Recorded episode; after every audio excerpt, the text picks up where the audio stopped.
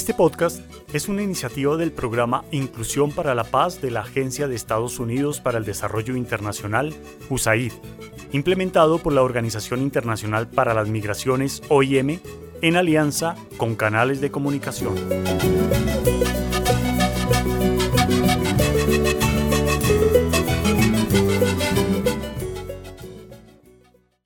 Hoy, en Cuenta la Tambora, una cita de años luz.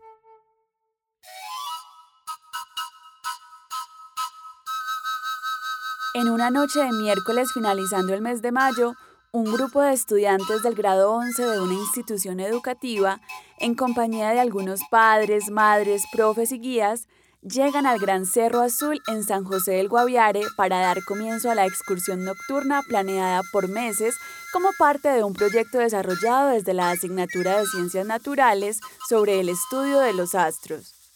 Mientras se encuentran charlando, riendo, disfrutando de la vista nocturna, de las estrellas, del aroma, del sonido y de todo lo que los rodea, esperando a que se presente el fenómeno que los llevó a ese sitio lejos de la ciudad, un eclipse lunar.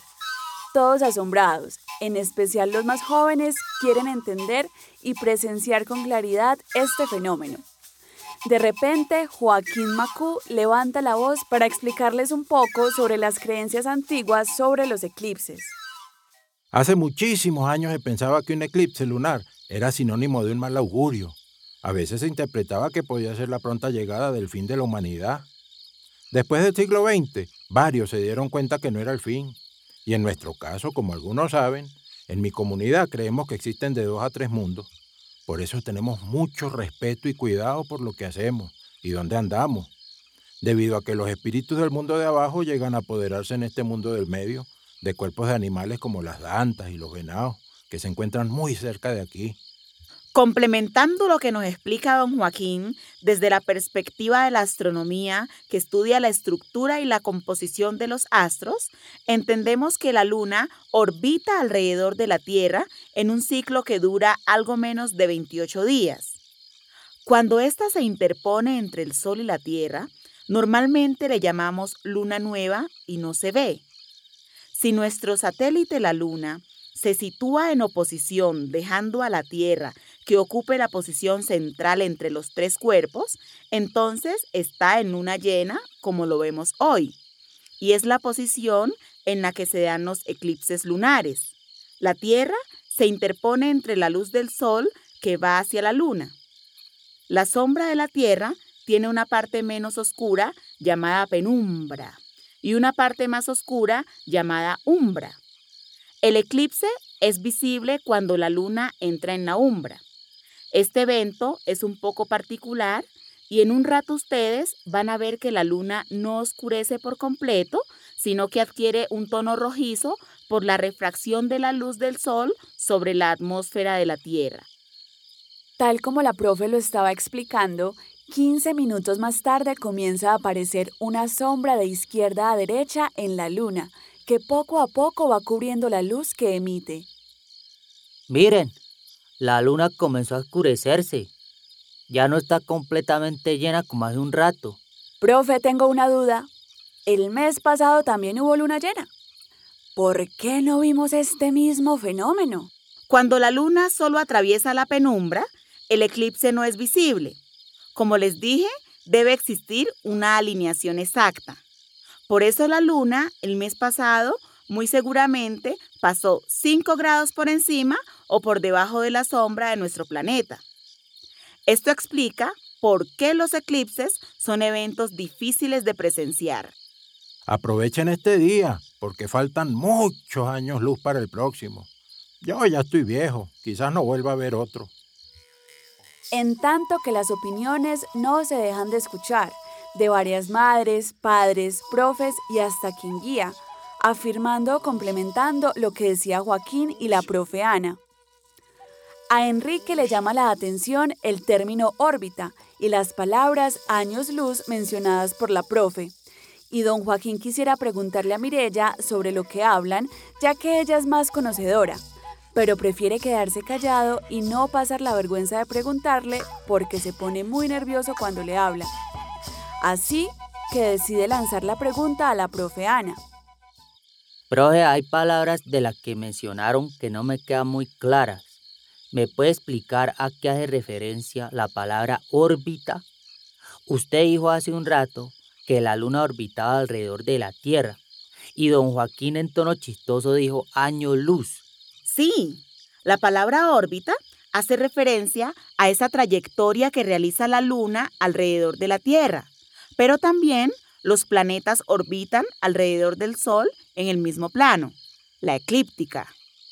Nuestro sistema solar está conformado por ocho planetas, los cuales giran alrededor del Sol y a ese movimiento se le conoce como el movimiento de traslación. El recorrido que hacen los planetas alrededor del Sol se llama órbita.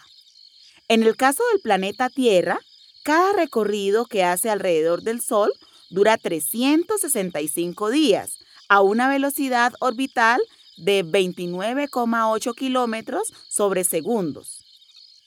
Las órbitas que los planetas describen alrededor del Sol no son constantes.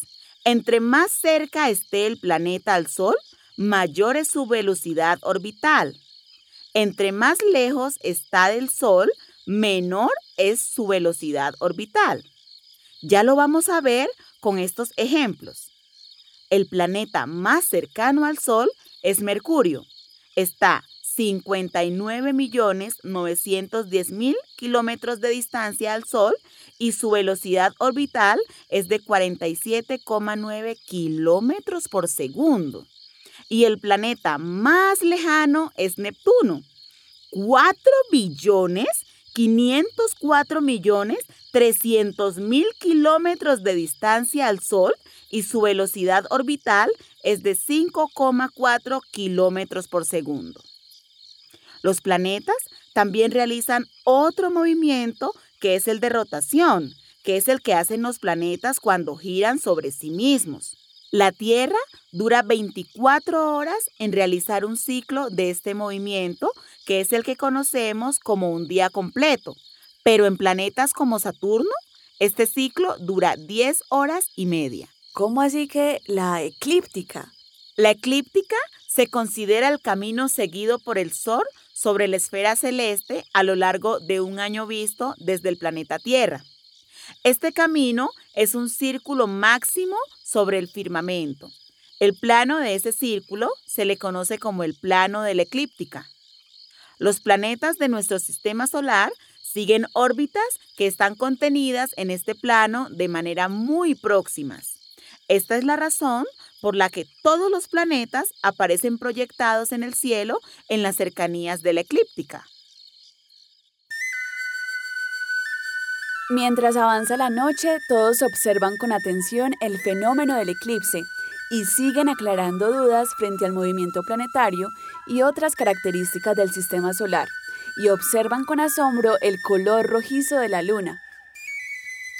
Al día siguiente, Enrique corre a contarle todo a Manuel, ya que aprendió muchísimas cosas sobre la distancia de los planetas al Sol, la velocidad orbital y hasta expresiones que solemos decir sin saber su verdadero significado, aunque no pudo despejar la gran duda sobre una palabra que escuchó decir, años luz, y quería saber si por pura casualidad Manuel le podía explicar un poco más sobre ese término.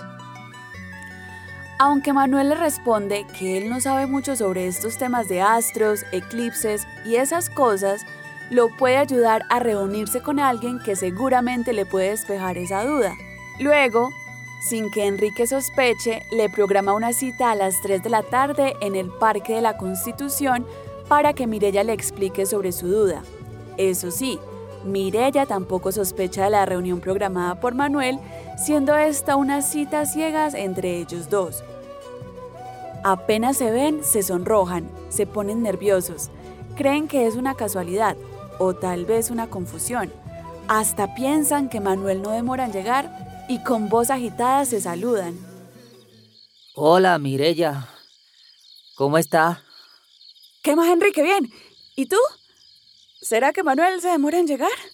Mientras tanto vamos a tomar un refresco y a caminar. ¿Quiere? En su caminar, Enrique le pregunta a Mirella la duda que tiene sobre la expresión años luz.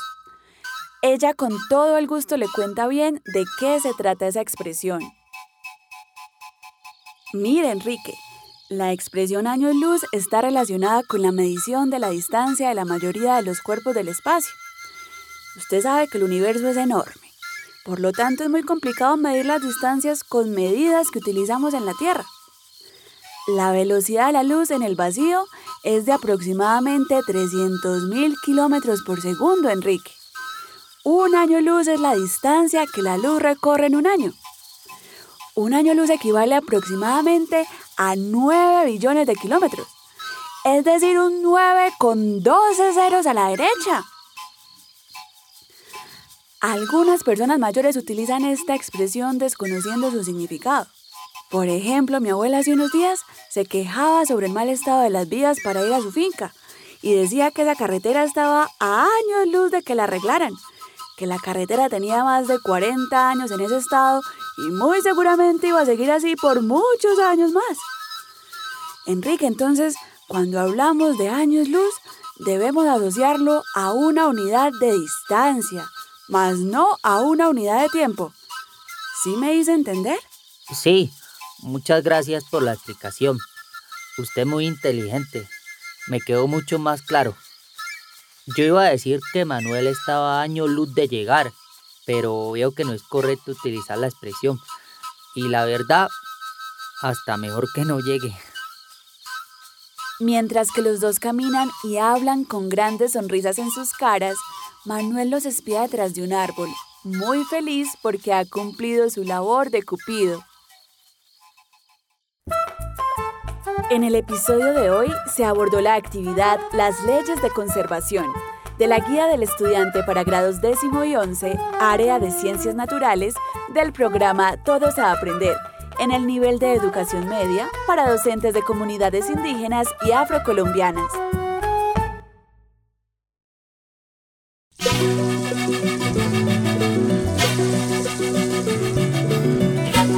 Este podcast se hace posible con el generoso apoyo del pueblo estadounidense a través de la Agencia de Estados Unidos para el Desarrollo Internacional, USAID. Su contenido es responsabilidad exclusiva de sus autores y no refleja necesariamente las opiniones de USAID o del gobierno de Estados Unidos, ni de la Organización Internacional para las Migraciones, OIM.